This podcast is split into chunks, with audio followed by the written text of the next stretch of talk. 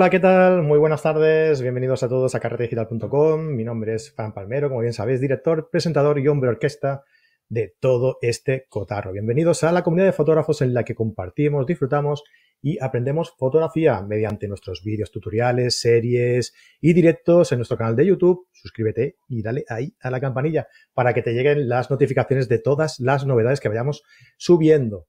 Eh, y mediante nuestros podcasts también, nuestros audios que subimos en diversas plataformas de podcasting, iTunes, Podbean, iBox, Spotify, ya sabéis, en todos sitios donde haya algo sobre fotografía, en audio, ahí que estamos nosotros también.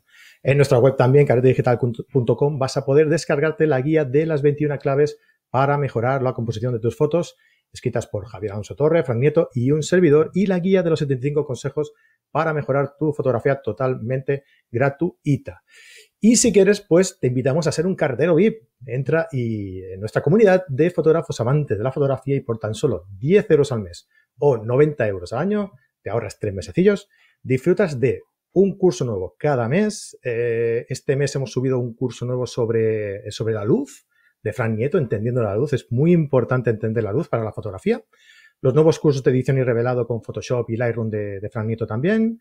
Eh, todo el resto de cursos online, ya sabéis, composición, light painting, nocturna, eh, iniciación, eh, nivel medio de fotografía. Todos los cursos que tenemos los vais a poder acceder por estos 10 euros al mes. Y soporta los cursos por parte de los profesores y al menos una masterclass al mes en exclusiva para todos vosotros, ¿vale? Aparte de pertenecer a un grupo exclusivo de Facebook. Bueno, ah, hoy vamos a... Tenemos aquí a un amigo que ya alguna vez se ha pasado también por aquí y que me apetecía mucho eh, tener, que seguramente estos días lo habéis visto, lo habéis visto mucho por aquí. Y bueno, pues paso a presentarlo. Paco, Paco Farero, Tocayo, ¿qué pasa? ¿Cómo estás, hombre? ¿Qué tal? Buenas tardes, Fran. ¿Cómo estás? Muy, buenas tardes, encantado de que estés aquí otra vez, hombre, como siempre. Muchas gracias. Mira, chicos, chicos y chicas, eh, Paco es, es un tío genial y, además lo digo, lo digo con conocimiento, porque eh, el año pasado fuimos a una a, un evento que él eh, organizó en el que pues cada X tiempo iba un fotógrafo al Hospital La Paz a, dar clase allí a la gente, a los, a los niños que están allí en el, en el hospital. Y la verdad es que es, una iniciativa muy bonita. Nosotros nos disfrutamos un montón, Jesús y yo, que fuimos allí un sábado, disfrutamos un montón. Y, y, oye, pues iniciativas como esta, pues te, te, te, honran, la verdad. Nada, oye, no, no, te quiero poner, era simplemente un comentario. Estoy rojo ya, no. Hombre, tienes un color un poco... Porque eso se ha, se ha, se ha paralizado ahora. ¿Qué dices? Claro, ahora yo no sé hasta cuándo... Ah, eh, claro, vamos a poder ir. Van a pasar bastantes meses, supongo. Pobrecillos, es verdad, es verdad. Bueno, pues ya sabes que yo estoy deseando y además me lo pasé genial, ¿eh? Con, allí con los niños dándoles las clases y, y con Jesús pasando un fin de semana allí. muy chulo, muy chulo. Bueno, pues nada, eh, Jesús está aquí porque vamos a aprovechar para hacer, digamos que un... Eh, hablar sobre un par de cosas, ¿no? Lo primero que a mí me gustaría comentar, como ya seguramente vosotros todos sabréis, es que ha sacado un nuevo libro llamado Fotografiar Islandia, que tenéis por aquí, Aquí está, yo tengo ya el mío. Eh, que me va a durar poco, pero, lo tengo aquí. y entonces, pues a mí me gustaría, eh, Paco, que, hablaras, que nos comentaras nada, que nos dieras dos pinceladas de, por qué has eh, publicado este libro y, qué ha supuesto para ti ¿no? el, hecho de publicar este libro. Es difícil hablar de, de, Esto es como un pequeño hijito tuyo, ¿no? Pues bueno, yo eh, cuando me he visto capacitado y con tiempo para, escribir, eh, era algo que tenía, que para mí era un sueño desde hacía muchos años. Y pues hace tres años eh, me decidí, tiré a por ello, digo, venga, vamos a, a, intentar hacer algo que sea, que pueda ser útil sobre todo y que sea personal, ¿no? A mí me interesa más que técnica pura o, que mm, hablar de conocimientos básicos, yo creo también aportar mi experiencia, ¿no? Entonces tuve claro que tenía que ser de, viajes y en concreto de Islandia, que para mí es, bueno, pues mi segundo país, ¿no? He ido un montón de veces y bueno, lo conozco bastante bien y nada, me puse a ello. Em, es un libro que intenta unar eh, lo que es mi experiencia personal eh, como si fuera una guía de viajes, ¿no? Para planificar con rutas, con qué ropa llevar, cuándo ir, con una parte más técnica, más de fotografía, más para el fotógrafo, que, bueno, pues son una serie de localizaciones por toda Islandia en las que explico el qué, el cómo, el por qué, el dónde, con un código QR exactamente de la localización donde tomé la foto.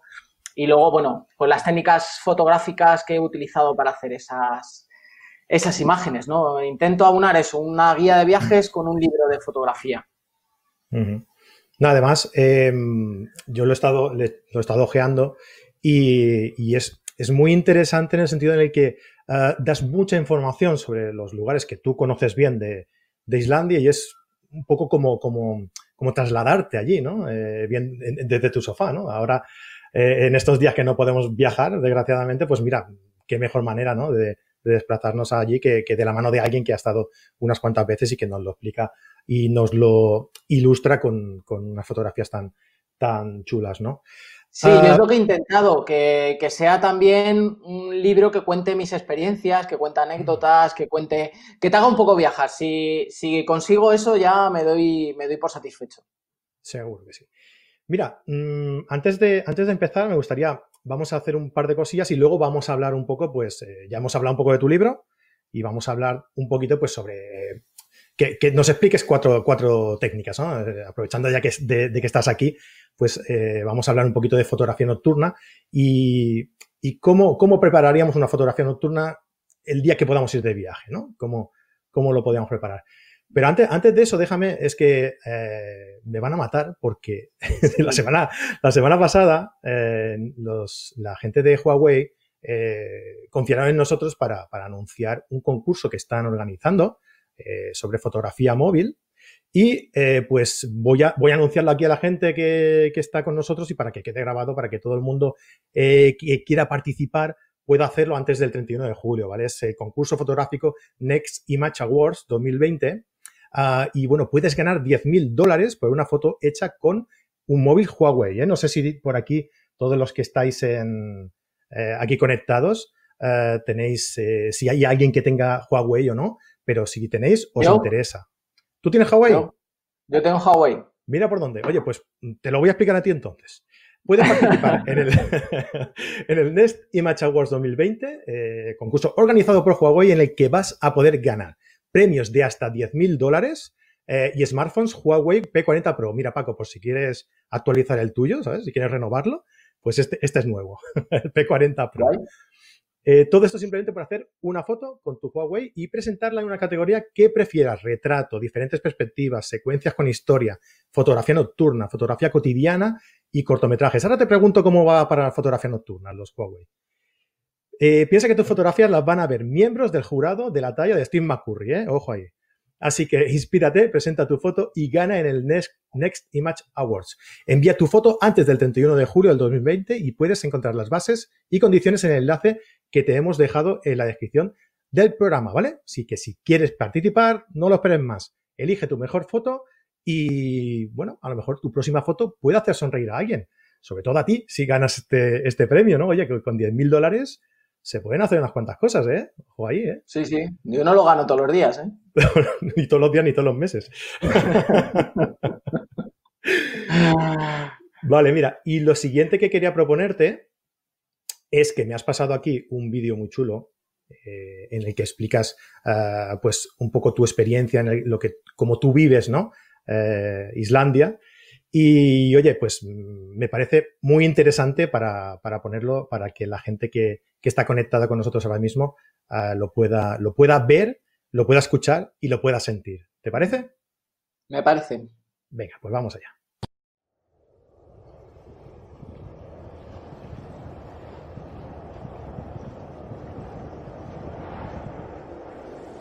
Un día soñé que soñaba, pero era real. Me encontraba sentado sobre una ladera y el viento frío golpeaba mi rostro y ante mí una laguna salpicada de hielos que se movían en un vaivén hipnotizante por la marea. A solas, me dejé llevar, cerré los ojos y sentí que me encontraba lo más cerca que había estado nunca del paraíso. Una lágrima cayó en mi mejilla y desperté. Pocos años después volví a este mismo lugar, que se llama Jökulsárlón y está en Islandia, y esta vez no era un sueño. Me gustaría dedicarme a la profesión de perseguidor de sueños y de momento me conformo con ser aprendiz pese a los que he alcanzado ya, como por ejemplo ser fotógrafo. En esa lista de sueños aparecía escribir un libro, un libro que fuera parte de mí, de lo que soy como fotógrafo y también como persona. Y aquí lo tengo en mis manos. Es un libro de Islandia lleno de técnicas, de localizaciones, de cómo planificar eh, una salida, un viaje, pero sobre todo eh, lleno de amor y cariño, de vida, de anécdotas y de emociones que espero os hagan viajar a este maravilloso país desde donde estéis. Un día soñé que soñaba, pero era real.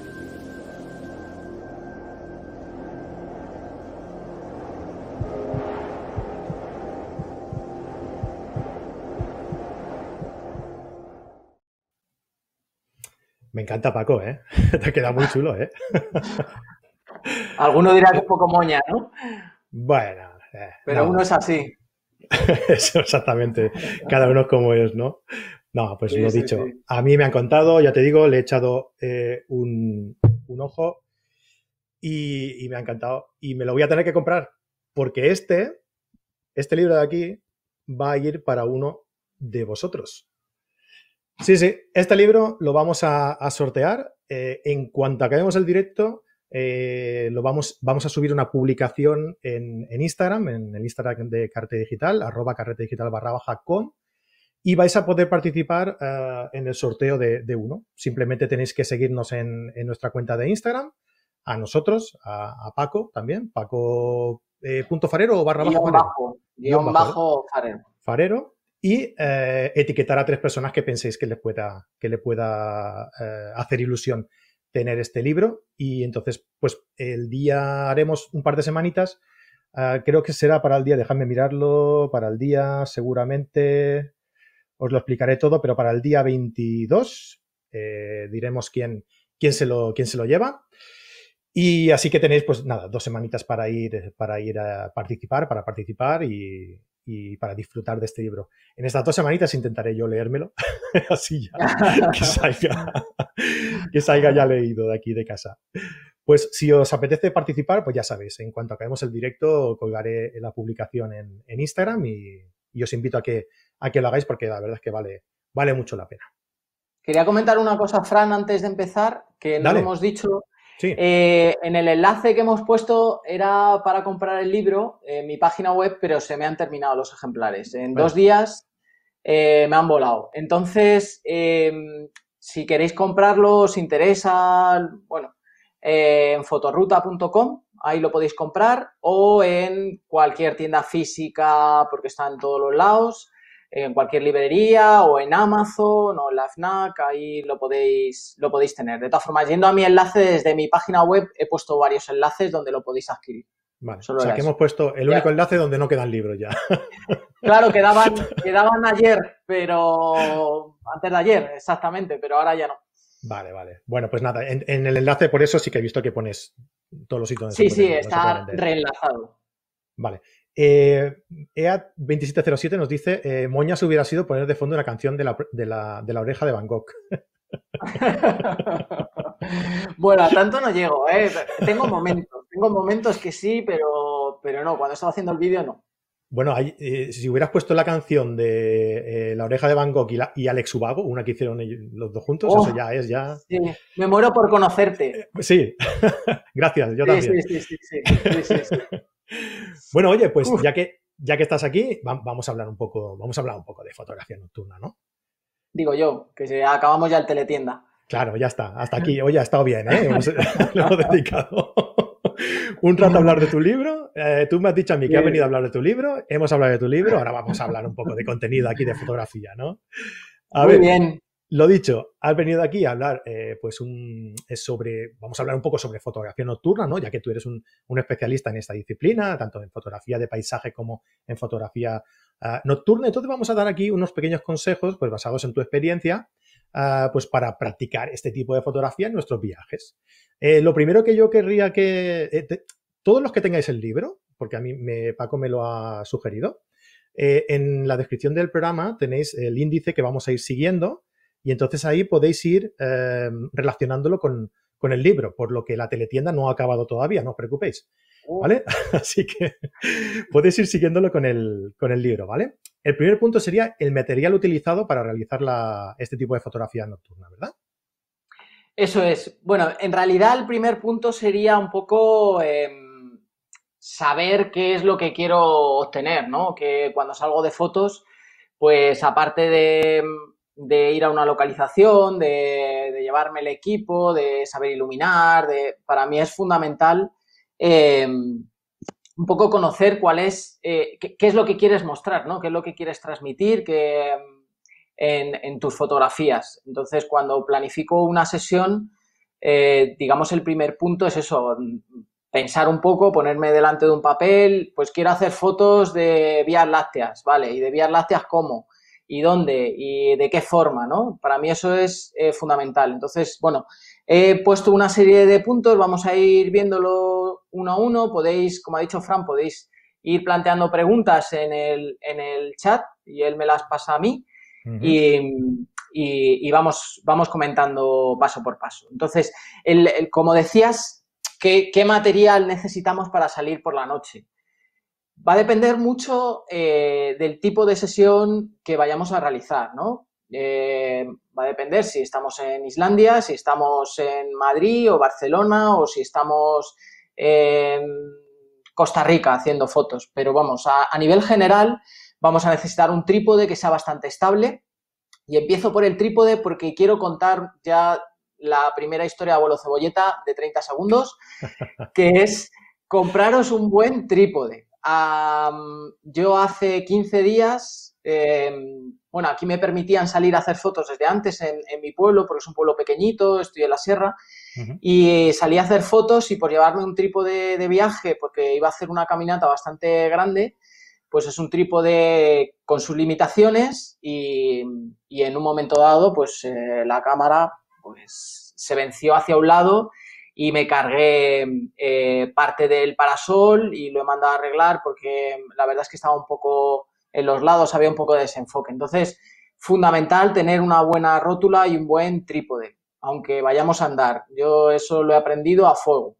¿Un buen trípode, Paco, te refieres a un trípode que pese? ¿A un trípode de buen mm. material? ¿O a qué te refieres? Eh, a mí me gustan los trípodes eh, que pesen. No digo que, que, sea de 4 kilos, porque no. Pero Somos de la, vieja, de la vieja escuela, ¿eh? Sí, yo, yo, prefiero que pese. Viajo mucho, sobre todo viajo mucho a Islandia y el tema viento es importante. Evidentemente, si llevas uno ligero y en la barra central pones un peso, la mochila y tal, pues también te sirve, pero un, un trípode eh, estable y robusto, eso para mí es importante, es importante. Los trípodes de viaje están muy bien para ir de viaje, eh, para hacer una toma ras de suelo, pero en cuanto los abres, aquello puedes tener problemas de estabilidad como, lo que os cuento. Eh, una cámara, evidentemente, una cámara que maneje bien el tema del ruido. Para hacer nocturnas, eh, a no ser que salgamos en situaciones de, de mucha luna, como ha pasado ahora, la luna llena y demás, vamos a tener que disparar a ISOs bastante elevados y eso implica que nos salga ruido. Em, entonces, en, fotografía nocturna es de las disciplinas que más caña le metemos a los sensores. Entonces, una buena, una buena cámara que maneje bien el ruido, yo creo que es eh, importante. Si no la tenemos, eh, bueno, pues nos apañamos con una reflex que no sea full frame o una sin espejo que no sea full frame. Eh, nos puede servir, evidentemente, pero nos tenemos que ajustar a un ISO determinado y salir con una situación de luna determinada, ¿no? Que, nos ilumine el paisaje, porque si no, nos vamos a meter en problemas. En mi caso, bueno, como sabes, soy eh, colaborador eh, o embajador de Canon, yo tengo una 5D Mark IV y la verdad es que maneja bastante bien el ruido. La R también maneja bastante bien el ruido. ¿Y la RP qué tal uh. se porta? Que también lo... Fenomenal. Sí, ¿no? O sea, fenomenal. Yo, es sorprendente como una cámara de ese precio, siendo full frame, eh, maneja el ruido. Evidentemente está limitada, tiene algunas limitaciones respecto de la R, pero, pero es, es fabulosa. Vamos, hemos estado haciendo, Iván y yo, Iván Sánchez y yo, hemos estado haciendo vías lácteas a 3200 y fantástico. O sea que sin problema. Cuando vinisteis, a, a ¿te acuerdas? A hacer la, el tour este de, la Canon EOS R y lleváis EOS R y EOS RP. Y la verdad es que, que hacíais pruebas con, ambas y, la verdad es que responde muy bien. Hoy en día cualquier cámara, la verdad, eh, se han puesto las pilas en este sentido. Eh, o sea, en relación a la calidad de imagen, y, a la respuesta a, ISOs altos, aunque sean a PSC, ¿eh? con un sensor un poco más pequeño, lo resuelven bastante bien. No sé si es tema de procesador o, es más tema también ya del, tamaño, no lo sé, pero realmente se, soluciona bastante, bastante bien. Hoy en día. Sí, sí, ha habido un cambio importante. Bueno, que se lo digan a la gente que hacía fotos analógicas hmm. a 400 ISO. O los que hacíamos, yo tenía una, una, Nikon D90, por ejemplo, empecé con una Nikon D, no, D40 empecé. Y, aquello era subir a ISO 400 y ya le veías el ruido. Decías, hostia, pero ¿cómo puede ser? Y sí, sí, pues era así, era así. Una paella, vamos. Sí, sí, sí. Pues eh, eso, trípode, cámara, eh, un disparador nos va a venir bien, un disparador remoto o intervalómetro em, eh, para hacer fotografías si vas solo, aunque no es muy aconsejable, pues bueno, lo dejas ahí programado para hacer circumpolares, que hablaremos luego, también viene bien. Luego un frontal, yo em, creo que es imprescindible, sobre todo si pateáis. Y claro, si hacéis la foto cerca de donde tenéis el coche, pues no es tan necesario. Pero para hacer fotos em, eh, cuando vamos a sitios que están un poco más lejos, hay que patear por la noche, el frontal nos libera las manos y, eh, nos evitamos eh, caernos y hacernos daño, ¿no? luego mm, tenemos una disyuntiva. Hay fotógrafos nocturnos que hacen, digamos, la toma en una sola foto y otros que la hacen en dos y hacen dos exposiciones, una para cielo y otra para suelo, ¿no? Porque normalmente la exposición al suelo eh, suele ser mayor, queda más oscura y tenemos que, tenemos que darle más, más caña, ¿no? Entonces, en mi caso lo que hago es hacer solo una exposición y entonces lo que hago es iluminar. Eh, ese primer plano o medio plano y entonces llevo linternas, linternas o algún flash, el flash no lo utilizo mucho, pero llevo linternas, eh, una linterna fría y una linterna cálida, en mi caso una mini light para iluminar algo que esté cerquita y luego tengo un Astrolux S41 que lo que hago es para iluminar más el primer plano, pero también el fondo. Si tengo que iluminar algo lejano o algo que es muy grande, pues utilizo em, utilizo esa, esa linterna. Em, a nivel general, eso es lo primordial. O sea, trípode, disparador, cámara que funcione bien a ISOs altos y algo para iluminar. Luego nos podemos meter en, bueno, pues de todo, ¿no? Yo en la mochila llevo eh, desde cinta aislante, llaves, salen, eh, pilas, eh, un guante negro cuando tengo que iluminar algo y no quiero que salga mi mano. Bueno, hay mm. muchos elementos a, a, utilizar, ¿no? Eso, del Eso sería... lo de, perdona, ¿eh? lo del guante negro está, está muy bien, ¿no? a mí siempre me cuesta bastante eh, meterme en la escena e iluminar y que no salga la mano o que no salga el destello de la linterna, ¿no? que no salga la línea aquella de la linterna, porque siempre se te va un poquito sin, sin querer. Y, además del guante negro también está, está bien los conos aquellos ah, que, que, abren el, el, haz de luz, digamos, ¿no? que protegen lo que es el frontal de la, de la linterna y, y, es más difícil eh, incidir esa, esa, luz hacia, la, hacia el objetivo de la cámara. ¿no? sí, así es. Yo, yo utilizo el guante, a ver, yo también utilizaba un cono al principio, pero Iván siempre me decía, pero que es que esto es mucho más útil, que es más útil. Eh, pues sí, eh, efectivamente te permite manejar, si pones la linterna aquí, te permite manejar, coger el foco, el haz, ponerlo, colocar, reservar, o sea, es, es mucho más rápido que andar con una cartulina o con un trozo de plástico eh, poniendo, poniendo las, es, más lioso. Siempre recomendamos desde hace unos, unos años hacia acá el tema, de, el tema de los guantes, aunque me cueste reconocerlo. o sea que Iván tenía razón, ¿no? Lo tienes que reconocer. Iván tenía razón, sí, sí. No, no, hay muchas veces que la tenga, pero en este caso... Vamos a aprovechar a, decirlo, a, que no está aquí, vamos a aprovechar y lo, y lo decimos. Exactamente, exactamente. Para quien no lo sepa, eh, Fusky es mi socio en algunos talleres, en algunos viajes que realizamos juntos.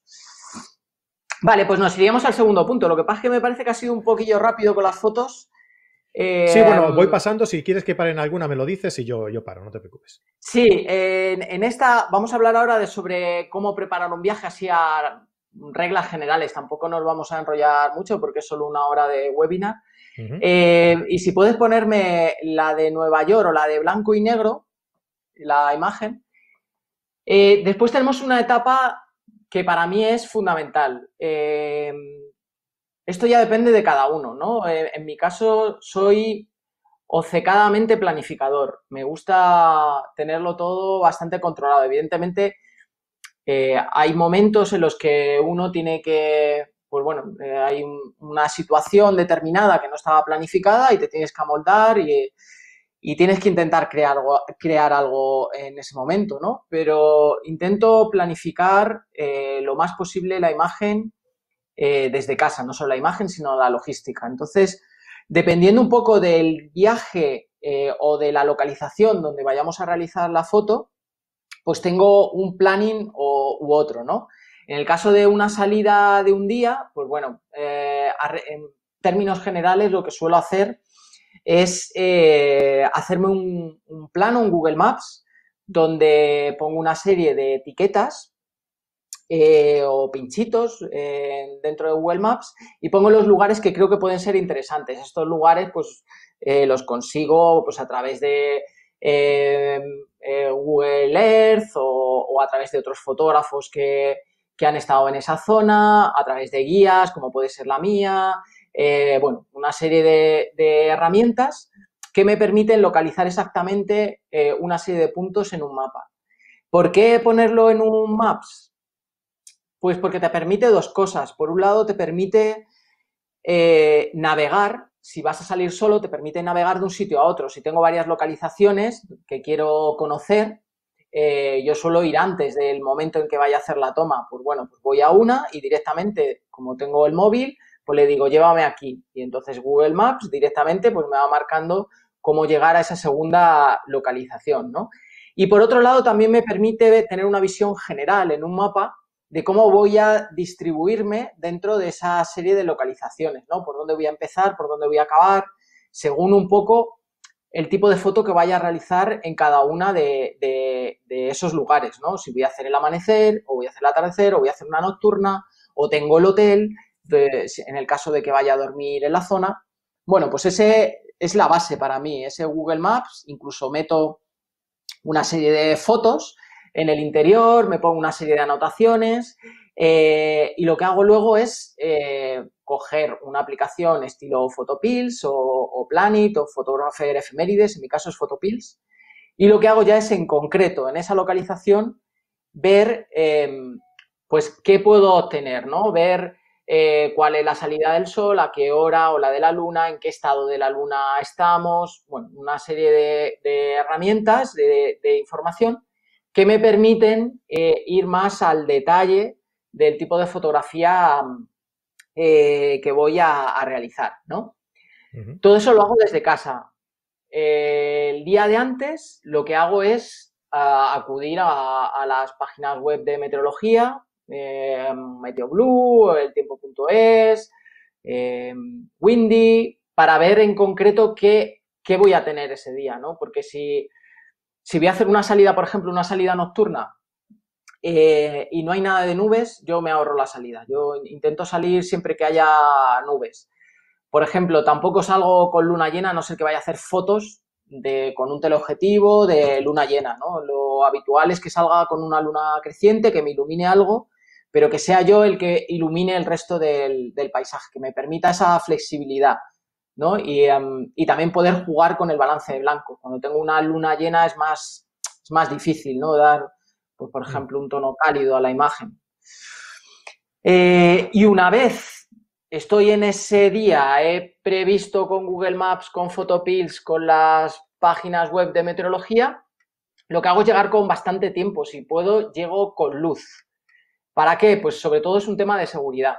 Es un tema de seguridad. Quiero, quiero conocer el sitio, quiero saber si hay algún agujero, si voy a una ruina, si la ruina, eh, pues, pues si la toco no se me cae una piedra, si hay un pozo, si puede haber jeringuillas. Eh, si voy a la montaña, pues voy viendo el camino por el que, eh, por el que, por el que voy de ida y ya me será más fácil volver, aunque llevo un track.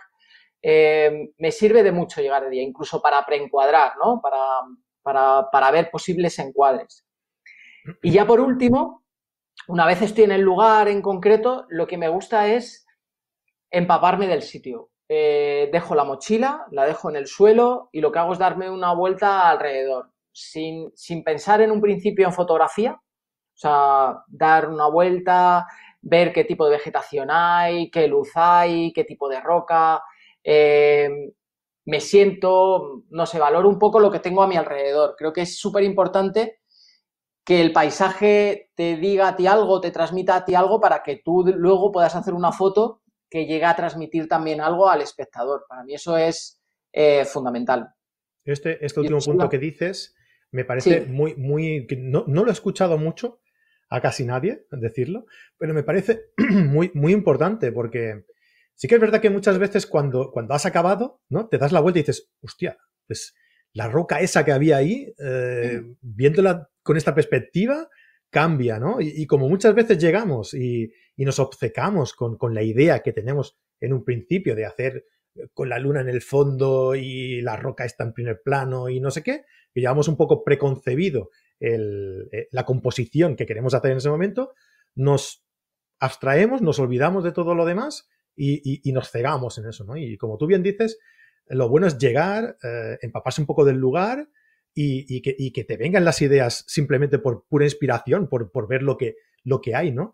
Y otro punto eh, con respecto a esto que has dicho tú, es que yo creo muy importante es disfrutar. O sea, no disfrutar solo de la fotografía, sino disfrutar también del paraje que tenemos, de, estar allí, de estar solos, de estar ah, a oscuras, ¿no? Si es, si estamos ahí eh, en, por la noche. Mira, Fran, curiosamente ayer aquí hubo una situación que yo nunca había visto en estas montañas de aquí, de hubo una tormenta, pero a la vez había, había un arco iris precioso, unas nubes increíbles, salían los típicos rayos haces hacia los lados que cortaban la montaña, alucinante. Yo iba en coche y me iba comiendo las uñas de, Dios, no voy a llegar, no voy a llegar, no voy a llegar, no voy a llegar. En vez de estar en el coche disfrutando de, la visión que estaba teniendo. Y no llegué. Llegué a casa, me cogí la mochila y cuando me fui a hacer la foto ya no había foto. Y me perdí ese momento. Entonces, eh, yo creo que es fundamental disfrutar de nuestro entorno, ¿no? Para, para luego poder plasmarlo en una imagen. Sí, fíjate tú, como muchas veces os he escuchado decir a Iván y a ti, eh, el hecho de disfrutar una aurora boreal, por ejemplo, llegar al sitio y ver todo aquello, sobre ti, que, si ya lo has visto alguna vez, supongo que es impresionante, pero ya más o menos lo sabes.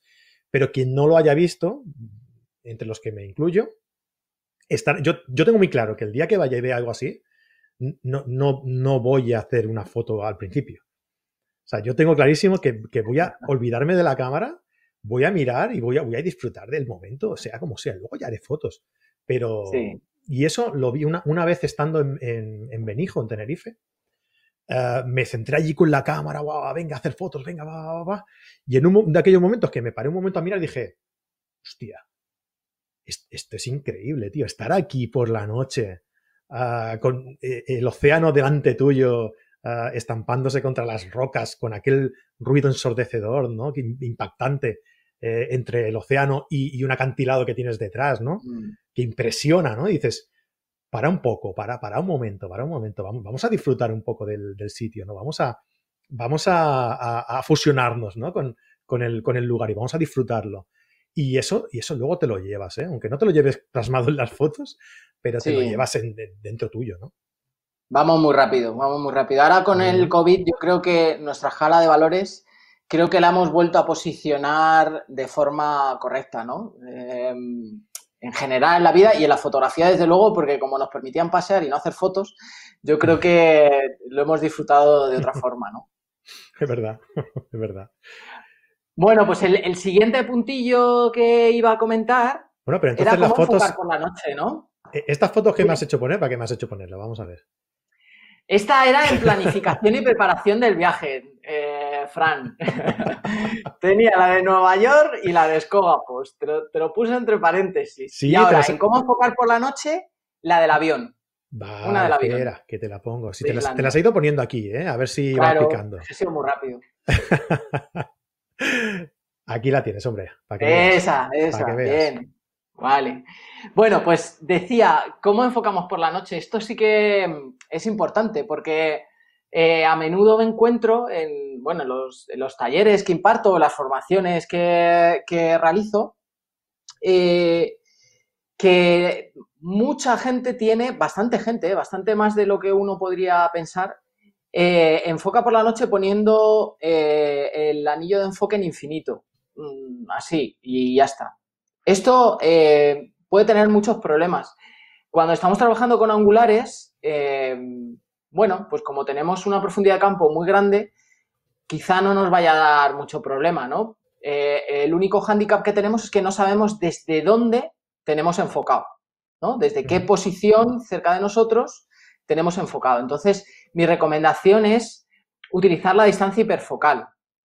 ¿Y eh, por qué? Porque con la distancia hiperfocal, enfocando a un punto determinado, yo voy a conocer desde qué punto está en foco hasta el infinito. Si lo que quiero es que el fondo esté enfocado, que esa es otra. Puedo, puedo querer que el fondo esté desenfocado. En ese caso, pues no haría falta em, utilizar la distancia hiperfocal. ¿Y qué es la distancia hiperfocal? Pues con unos valores eh, determinados de metes tu, tu modelo de cámara metes la longitud focal y el diafragma en una serie de apps o de tablas, nos da un valor expresado en metros normalmente. Imaginaros que es 3, metros. ¿Y qué hacemos con esos 3 metros? Pues ponemos el autofoco en, nuestra lente, iluminamos algo que esté a 3 metros porque estamos por la noche y la cámara no es capaz de enfocar sin una ayuda, eh, iluminamos algo que esté a 3 metros o un poquito más nos dará la señal de que ha enfocado y entonces en ese momento eh, le damos a manual al foco. Si tenemos disociado el disparo del enfoque no hace falta y eh, tendremos enfocado desde la mitad de esa distancia hasta el infinito. Es decir, si habíamos enfocado a 3 metros, pues desde metro y medio hasta el infinito estará todo en foco.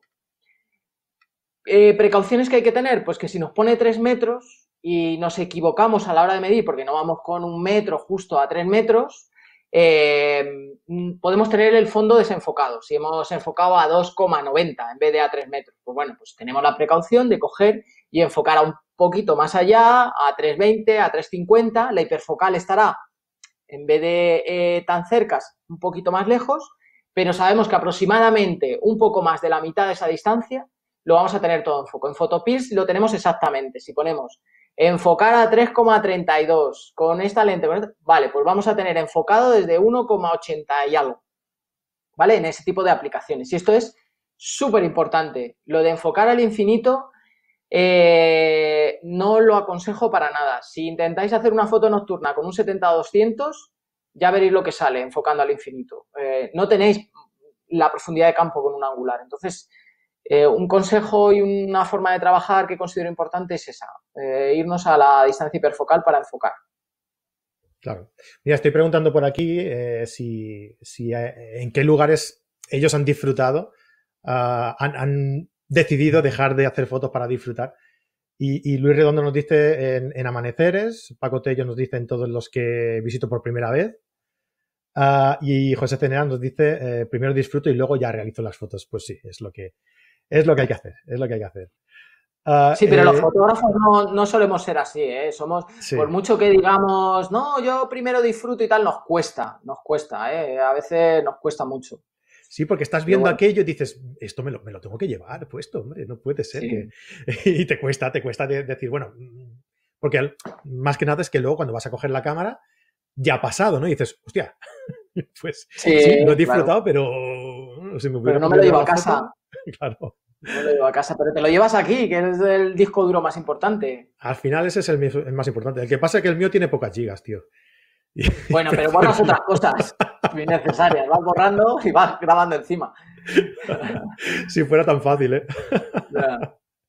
Venga, vamos a iluminar por la noche, Paco. Vale, pues eh, os decía antes que para, eh, para hacer fotos por la noche a veces necesitamos iluminar eh, o al menos hacer dos fotos, una para ese primer plano con más exposición y otra para el fondo o el cielo normalmente con menos exposición, ¿no? Eh, pero a mí me gusta iluminar. ¿Por qué? Porque me parece la parte más creativa de, la fotografía nocturna. Eh, siempre hago la misma comparativa.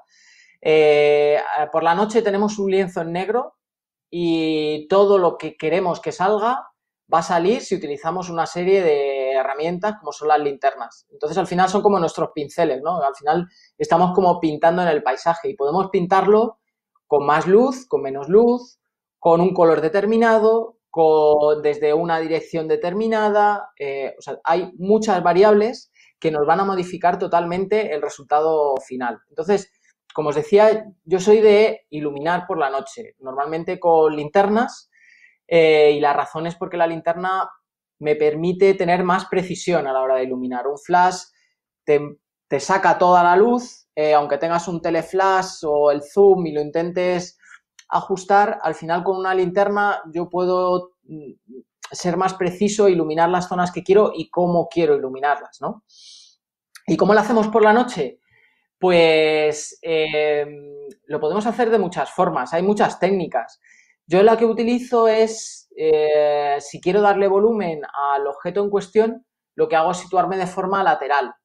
Eh, de forma lateral, iluminándolo, saco toda la textura, creo sombras y creo luces y por tanto me da una sensación de tridimensionalidad que, eh, que a mí, bueno, si es lo que busco, pues, pues perfecto. Hay en otras situaciones que una iluminación frontal pues te permite quitar esa textura, por ejemplo, cuando hacemos retratos, eh, o una iluminación a contraluz, que es decir, situándote enfrente de la cámara, pero con un objeto delante, ya sea un árbol, ya sea una persona, pues te da una sensación totalmente distinta, normalmente como una sensación de misterio, ¿no? De, de esa luz, cómo puede venir desde atrás y no estoy viendo lo que tengo justo de frente. Entonces, según lo que queramos mostrar, según lo que queramos transmitir, vamos a utilizar un tipo de luz u otra.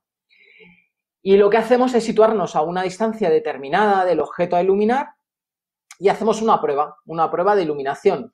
Le damos luz con una linterna determinada, pues si es algo que está cercano, pues con una linterna de menos potencia.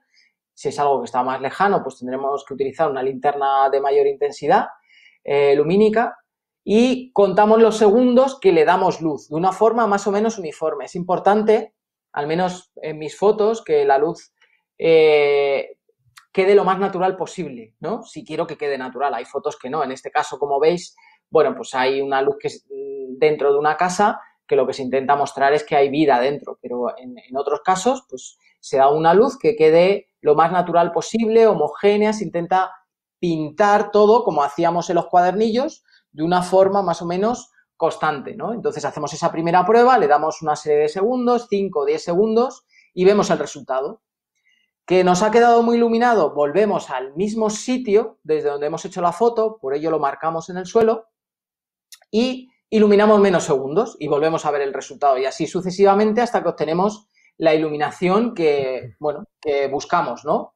Que, le queremos dar al objeto, al, al árbol, a, a la casa en, cuestión. Eso sería un poco el resumen de cómo iluminaríamos. Claro, esto da para un curso. Evidentemente mm, es, es, yo creo, la parte, evidentemente no, yo creo que es la parte más difícil de la fotografía, ¿no? Me parece más difícil que, que, por ejemplo, componer o, por ejemplo, calcular el tiempo de exposición o hacer una fotografía, yo qué sé, de Vía Láctea o de auroras el tema de la iluminación es algo muy complicado, muy complicado porque no solo depende de la luz que tú estás dando, depende de la luz ambiental que haya, depende de lo que estés iluminando, si es más claro, si es más oscuro, si es un material que absorbe más la luz, eh, si te metes dentro de la escena, que no salgas tú. Bueno, hay muchas variables dentro de, la iluminación.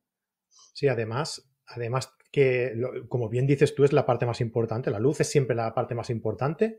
Eh, ya tengamos, ya sea en una situación de luz diurna o, de escasez de luz, como puede ser la, fotografía nocturna, pero es, la parte siempre más importante de la, de la, fotografía. Eh, en casos, por ejemplo, en el que tengamos ah, la, luna detrás, eh, pues tienes que tener en cuenta eh, esa credibilidad de la iluminación que ya existe. Y eso mm, a veces... La coherencia. La coherencia, exacto. Eso a veces la gente se lo olvida, ¿no? Entonces te pones a iluminar diciendo, bueno, pues yo ilumino por aquí y mientras que te viene iluminado ya está. No, no, no, no es eso. O sea, tienes que iluminar bien iluminado y con coherencia. O sea, si tú tienes la luna a un lado, tienes que tener en cuenta que la luz te va a llegar por ese lado. Eh, tienes que representar, si no tienes suficiente luz y tienes que añadir, eh, que la luz te va a llegar por ese lado, ¿no? Y que en el lado contrario se van a crear eh, sombras que van a recrear esa textura, ese volumen, ¿no? por eso que la luz es la, es la parte más importante y la parte quizá también más complicada si quieres dotar a tu fotografía de una coherencia o no, o quieres dotar a tu, a tu fotografía de, de algo, representar algo más irreal, ¿no? pero siempre tienes que saber qué es lo que tienes que, recrear, qué es lo que tienes que, cuál es tu objetivo, ¿no? Sí, y cómo, funciona la luz. Yo, a veces me encuentro una situación que, bueno, puede parecer graciosa, pero que la gente cuando le enseño a iluminar, lo primero pues que piensa es en iluminar al lado de la cámara, pero, pero no porque no sepan que iluminando de forma lateral se obtiene más textura, sino porque le da como un cierto reparo moverse por la noche de donde está tu cámara y tu trípode, ¿no? Eh, como, que, como que cuesta, ¿no? Separarse, bueno, pues si no pasa nada, me voy a 100 metros, estoy en mitad del campo, no me van a robar la cámara, no se va a caer, a no ser que sea mi caso, que lleve un trípode de viaje y se me caiga la cámara, pero lo habitual es que no, que, no se caiga, ¿no? O lo de pasar por delante de la cámara, ¿no? De pensar que, es que, claro, si, paso por delante de la cámara voy a molestar. Exactamente, exactamente. Bien, pues el, siguiente punto que me gustaría explicar eh, es el cálculo del tiempo de exposición. Que, bueno, mm, igual que he comentado el tema de enfocar por la noche, otro punto fundamental es cómo calcular ¿no? por la, exposición por la noche. Habitualmente las cámaras les cuesta mucho eh, darnos un, valor correcto con el exposímetro y tenemos que acudir a una serie de pruebas, ¿no? Que seguro todo el mundo conoce, pues empiezas a hacer una prueba con una serie de valores y vas, bueno, vas ensayando hasta que tienes la luz que, bueno, que a ti te gusta. Eh, yo el método que tengo eh, es parecido. Primero, evidentemente, quiero saber qué es lo que quiero transmitir por ejemplo, una foto con una piedra como el mogote de los suicidas y demás, en este caso que tengo una serie de, hipótesis previa, que es que tengo unos escaladores y esos escaladores no pueden estar en la misma posición eh, más de 5 o 10 segundos porque se van a mover. Entonces, eso ya es un hándicap que debo tener en cuenta a la hora de eh, calcular el tiempo de exposición, ¿no? O si tengo la luna, que no me salga movida y me salga como un plátano en vez de un, círculo. Ah, dentro de nuestro encuadre vamos a tener una serie de eh, handicaps que nos van a, em, eh, digamos, condicionar a la hora de calcular el tiempo de exposición.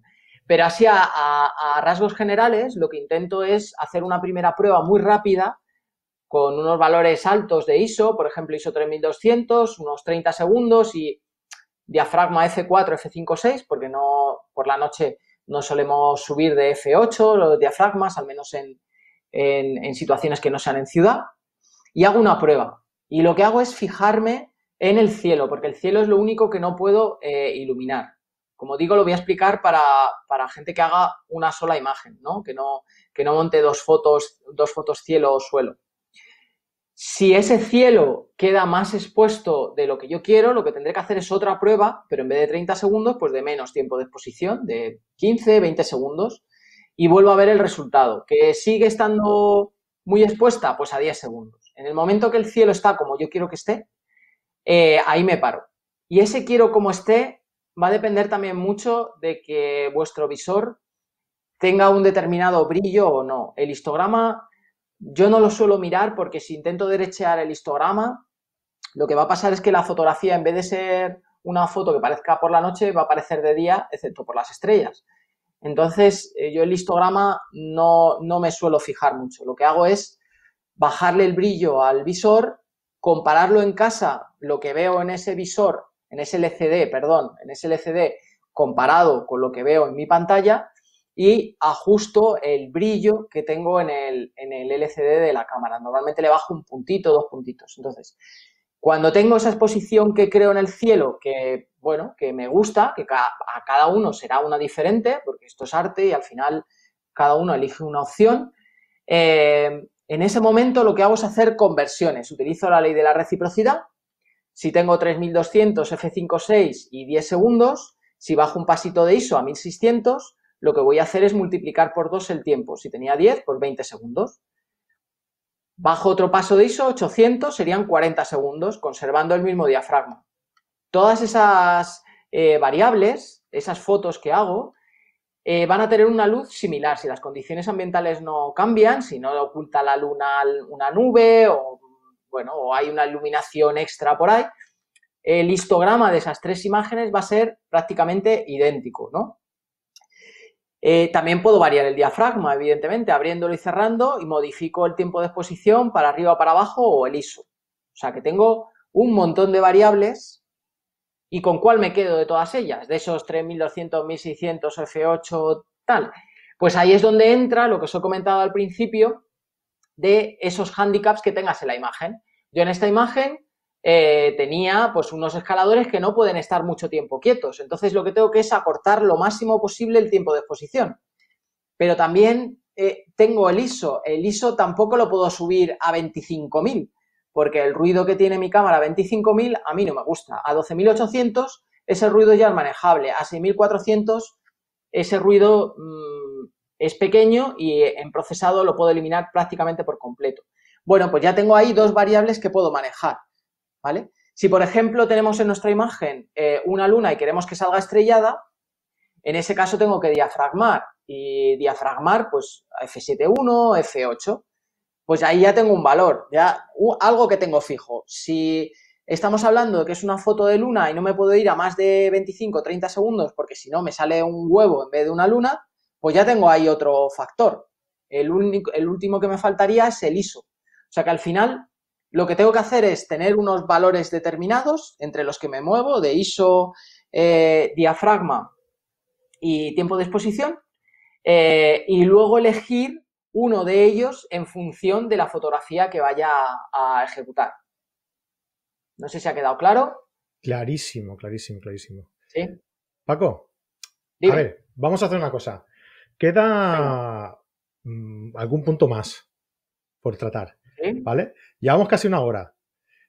¿Quieres que preguntemos a la gente a ver si podríamos, dejar, podríamos dejar en directo lo que queda, lo que queda para, otro programa? ¿Te parece?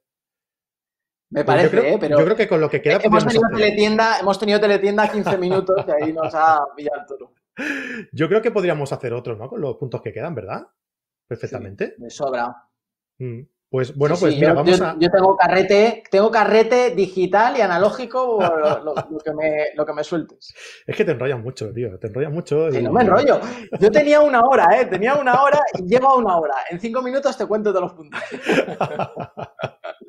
No, no, no, no es plan. Qué tío. Si tiene que ser una hora, no es plan. Bueno, pues los que ya nos seguís, si hay alguno que, que, no nos siga, que no nos sigue, que no nos seguía hasta ahora, ya sabéis que a nosotros nos gusta mucho el tema este de retos, ¿no? Entonces, os voy a proponer, si este vídeo llega, yo no soy muy egoísta ni muy tal, ¿sabes? Eh, ahora mismo estamos por 24, según me sale aquí, ¿vale? Si este vídeo llega a, vamos a tirar por bajo, va, 100, 150 likes. Si llegamos a 150 likes, habrá una segunda parte. Yo le puedo dar o puedo quitar. ¿Vale? Yo, ahí lo dejo, yo ahí lo dejo. Paco, eh, oye, antes de nada, recordar, ¿vale? Antes de, antes de irnos, el libro, Teletienda, el libro Fotografiar Islandia de, Paco Farero, ¿vale? Eh, os dejo el enlace aquí, pero en su página web ya está agotado, para que veáis que es una locura. Ah, pero este que hay aquí vais a poder conseguirlo vosotros. El día 21, eh, hasta el día 21, comentando en, el perfil de, Instagram de Carrete Digital, eh, pues ahí podéis comentar etiquetando a tres personas. Id al, perfil de Carrete Digital, en cuanto acabemos el, directo lo voy a subir y, sabréis cómo, cómo participar en el sorteo y ganar y ganar este libro, ¿vale? El día 22 diremos el, ganador. Eh, ¿Qué más? ¿Qué más? Si queréis eh, estar al tanto de las eh, novedades que vayamos sacando, ya sabéis, suscribíos al canal, nos dejáis un like y si llegamos a 150, pues haremos la segunda parte de, este, de este vídeo con Paco. Y... Como no lleguemos... Ah, nosotros lo hemos dicho. bueno, te ponemos una barba y una peluca, lo que sea, y vienes como nosotros.